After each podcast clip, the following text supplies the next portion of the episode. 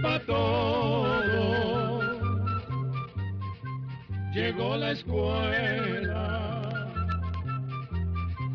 llegó la escuela, llegó por radio.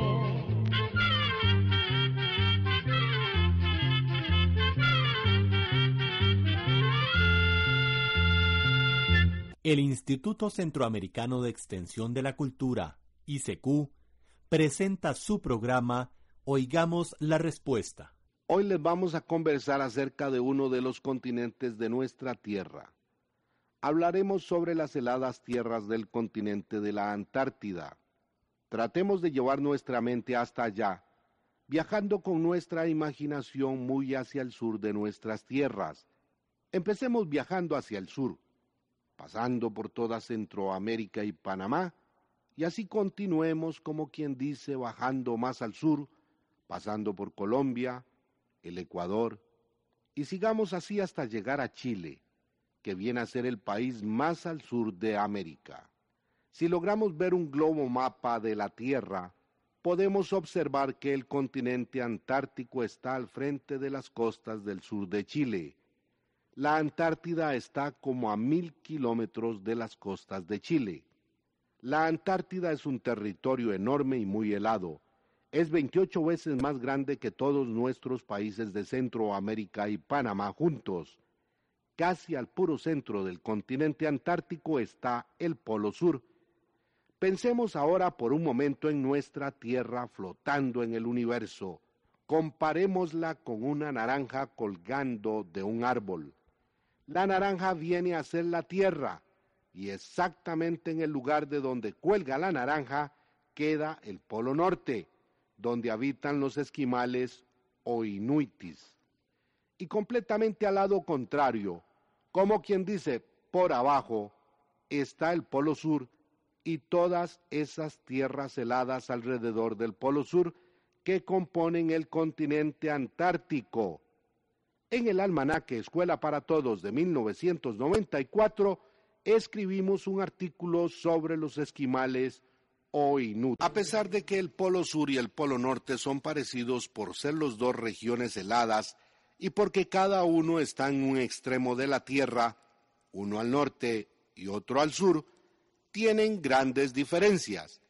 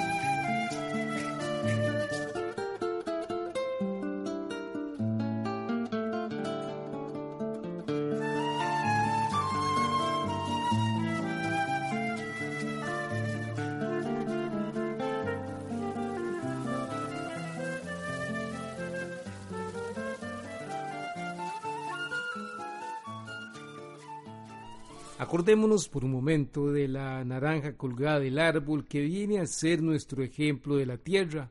En realidad la Tierra no está flotando tan derechita en el espacio como nuestra naranja, sino que está algo inclinada.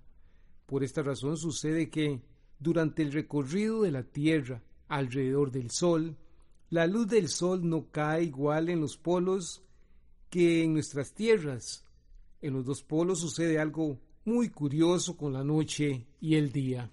En cada polo, ya sea del norte o del sur, durante los doce meses del año, pasarán seis meses en los que el sol no se oculta, seis meses de solo claridad, y los otros seis meses serán de solo oscuridad. El sol casi no saldrá por esos seis meses. Esto tan curioso sucede en los dos polos. Sin embargo, mientras que uno de los polos pasa seis meses de claridad, el otro los pasa de oscuridad. El Polo Norte es un gran océano cubierto de hielo. Esta capa de hielo tiene tres metros de grueso aproximadamente. En cambio, los suelos de la Antártida, en los que está el Polo Sur, son rocosos y con montañas, cubiertas por una capa de nieve de entre dos y tres kilómetros de grueso. El inmenso peso que tiene esa capa de hielo ha ido aplastando el suelo de la Antártida a tal punto que en algunas partes el continente queda ya por debajo del nivel del mar. Es tanta la cantidad de hielo que guarda la Antártida que se calcula que de 100 partes del agua dulce que existe en toda la Tierra, 90 están en este continente en forma de hielo. Como dato curioso, se ha calculado que si por algún fenómeno ese hielo se derritiera, sería una catástrofe, ya que el nivel del mar en toda la Tierra subiría en unos 60 o 80 metros.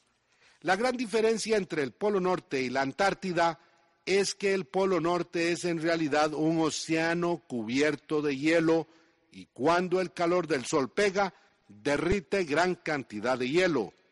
Esto no sucede en la Antártida, ya que sus suelos son de roca y la roca evita que se derrita el hielo en grandes cantidades. Entonces el Polo Sur está sobre un continente y el Polo Norte no. No cabe duda de que la Antártida tiene el clima más frío de toda la Tierra pues se han registrado temperaturas de hasta 80 grados bajo cero. El agua, por ejemplo, hierve a 100 grados centígrados y se congela a 0 grados centígrados. Esto significa que la Antártida es 80 grados más frío que la temperatura a la cual se congela el agua. Esto es frío y lo demás son cuentos. Y es que el continente antártico siempre ha despertado el interés de muchos exploradores y científicos de todo el mundo. Y hoy día hasta grupos de turistas visitan la Antártida constantemente. Antes nadie se atrevía. Fíjense que el país de Chile tiene funcionando un hotel para los turistas que visitan este continente congelado durante el año de 1993, más de 7.000 turistas visitaron la Antártida. Esto es un montón para un lugar tan lejano y tan frío. El continente antártico fue el último territorio del planeta que el hombre exploró por su clima y por estar tan lejos del resto de las tierras pobladas del mundo. Durante varios años, exploradores de diferentes países hicieron el intento de llegar al Polo Sur. Sin embargo, sus viajes se vieron estropeados por causa del agotamiento, los tremendos fríos y otras calamidades del clima, como por ejemplo las tormentas de nieve que soplan a velocidades de hasta 320 kilómetros por hora. Estos intentos de los primeros exploradores no fueron en vano pues dejaron conocimientos que sirvieron de información para que en el año 1911 dos exploradores de Europa se decidieran a hacer otro intento. Cada uno trataría de llegar al Polo Sur primero que el otro. Era como una competencia. Estos señores fueron Ronald Amundsen de Noriega y Robert Scott, un oficial del ejército de Inglaterra. En realidad ellos no planearon hacerlo como una competencia. Sin embargo, así resultó al final.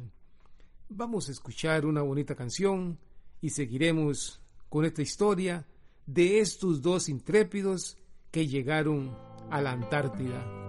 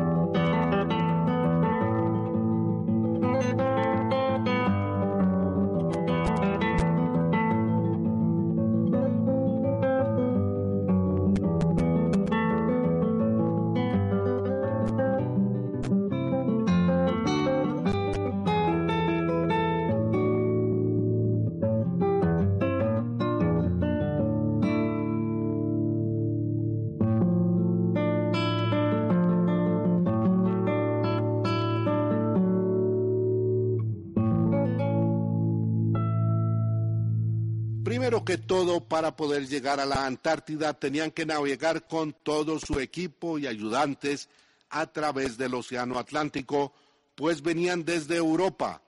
Tenían que desembarcar tan cerca del Polo Sur como el congelado mar se los permitiera. De ahí en adelante tenían que continuar sobre el hielo y la nieve hasta alcanzar el Polo Sur. El oficial inglés se encontraba con su equipo y sus ayudantes en alta mar cuando se dio cuenta de que los noruegos habían partido hacia el Polo Sur cinco días antes. El equipo del oficial inglés de inmediato se puso en marcha.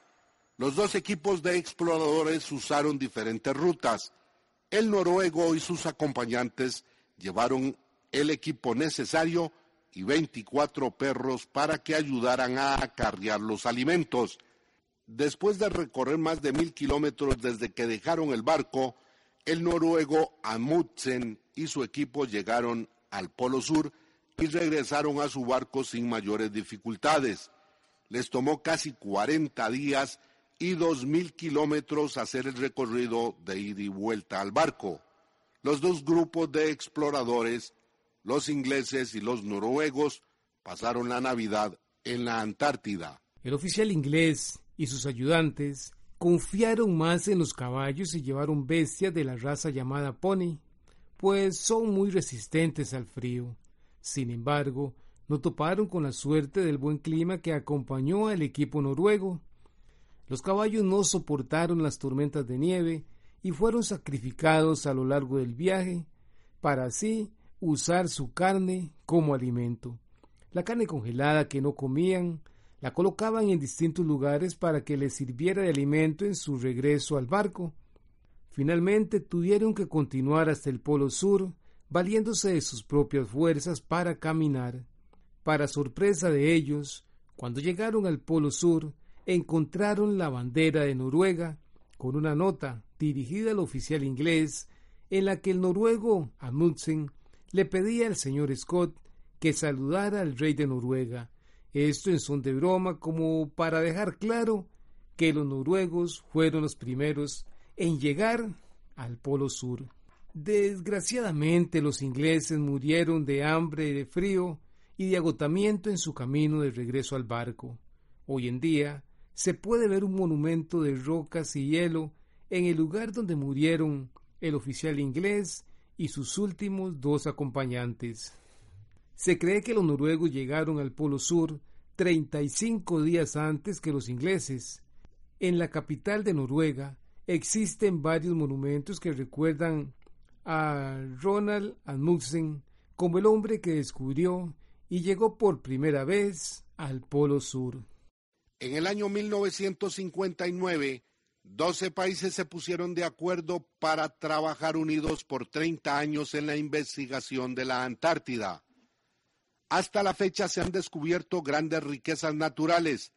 Se descubrió un enorme yacimiento de hierro con más de 100 metros de profundidad y 120 kilómetros de largo, lo suficientemente grande para cubrir las necesidades de hierro de todo el mundo por más de 200 años. También se descubrió un yacimiento de carbón y se calcula que es el más grande de todo el mundo. Además de esos minerales, en la Antártida hay uranio, petróleo, gas natural y muchos otros recursos naturales. Debido a estas enormes riquezas, países como Argentina, Chile, Nueva Zelanda y Australia están intentando marcar la parte de la Antártida que les pertenece a cada uno, alegando que son los que se encuentran más cerca de ella. Otros países reclaman sus derechos por haber participado en descubrir y explorar esta zona, como Noruega, Inglaterra y Francia. La Antártida sigue siendo la única región completamente virgen que queda en el planeta. Todos los países interesados en la investigación de la Antártida han hecho estudios para extraer sus riquezas con mucha moderación para así mantener a estas tierras como este una gran reserva mundial. se ha prohibido la instalación de bases militares y no se permiten experimentos nucleares. Hoy en día son 40 los países que forman parte del acuerdo para hacer investigaciones científicas en la Antártida. Para los científicos, estas enormes cantidades de hielo son como un libro antiguo lleno de información acerca de cómo era nuestra Tierra hace miles de años atrás.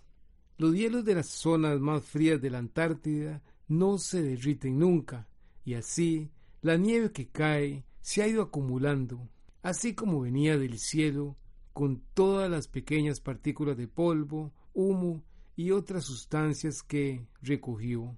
Esta nieve se ha ido compactando, aplastando el suelo y ha formado una capa de hielo que va aumentando año con año.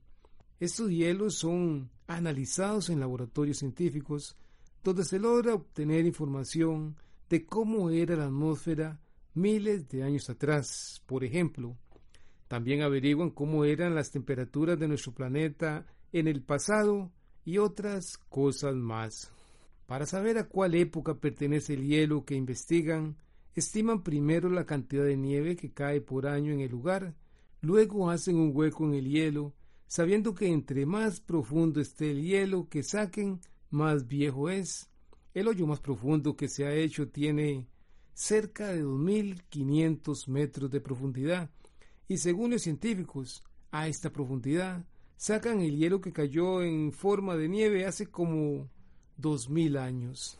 La cantidad de nieve que cae en la Antártida es realmente poca comparada con la cantidad de nieve que cae en otros lados. Sin embargo, esta nunca se derrite y año tras año se va acumulando. Hay una gran riqueza en el continente de la Antártida que no hemos mencionado y está en las aguas que lo rodean en el Océano Antártico. De tres partes de este océano, dos están cubiertas de hielo durante el invierno. En sus costas viven inmensas poblaciones de pingüinos, focas y diferentes aves marinas. Además de estos animales, aquí vive un animalito llamado krill que se parece a una gamba o camarón. Viven en enormes enjambres o grupos y son el alimento preferido de algunas ballenas que viven ahí.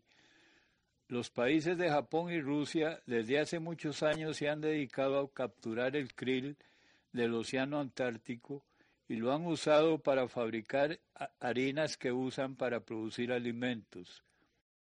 La pesca del krill es en realidad fácil y rendidora, pues son muy abundantes. Se hace con enormes redes que acarrean los barcos pesqueros. Normalmente un solo barco puede capturar muchas toneladas de krill en una hora. Se calcula que durante un año se capturan alrededor de 70 millones de toneladas de krill. Por estas razones muchos científicos creen que el krill será una de las mayores fuentes de alimento del futuro. Y así llegamos al final de esta hermosa charla sobre la Antártida. Control número 247.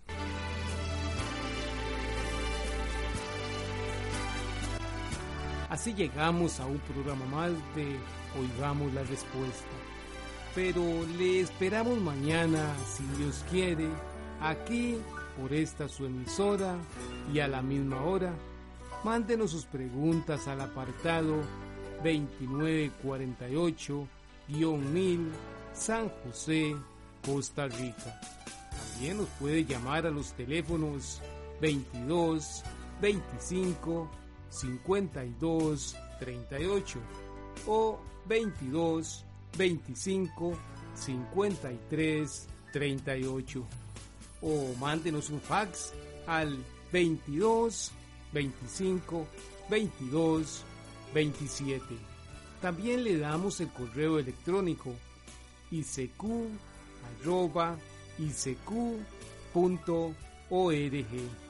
Celo de letreo icecu.org.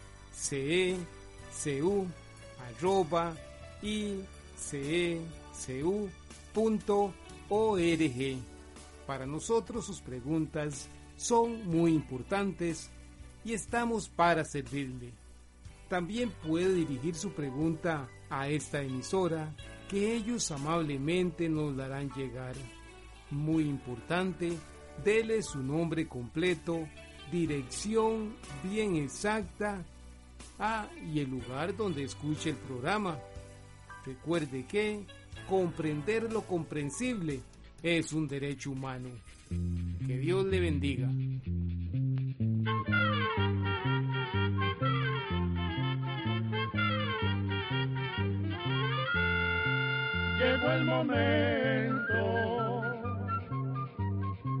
De despedirnos. Se va a la escuela, se va cantando